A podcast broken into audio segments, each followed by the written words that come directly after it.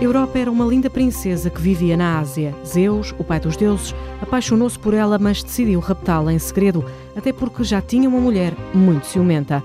Um dia, Europa foi apanhar flores para o campo e, transformado num touro castanho e muito meigo, Zeus, em forma de touro, aproximou-se da princesa.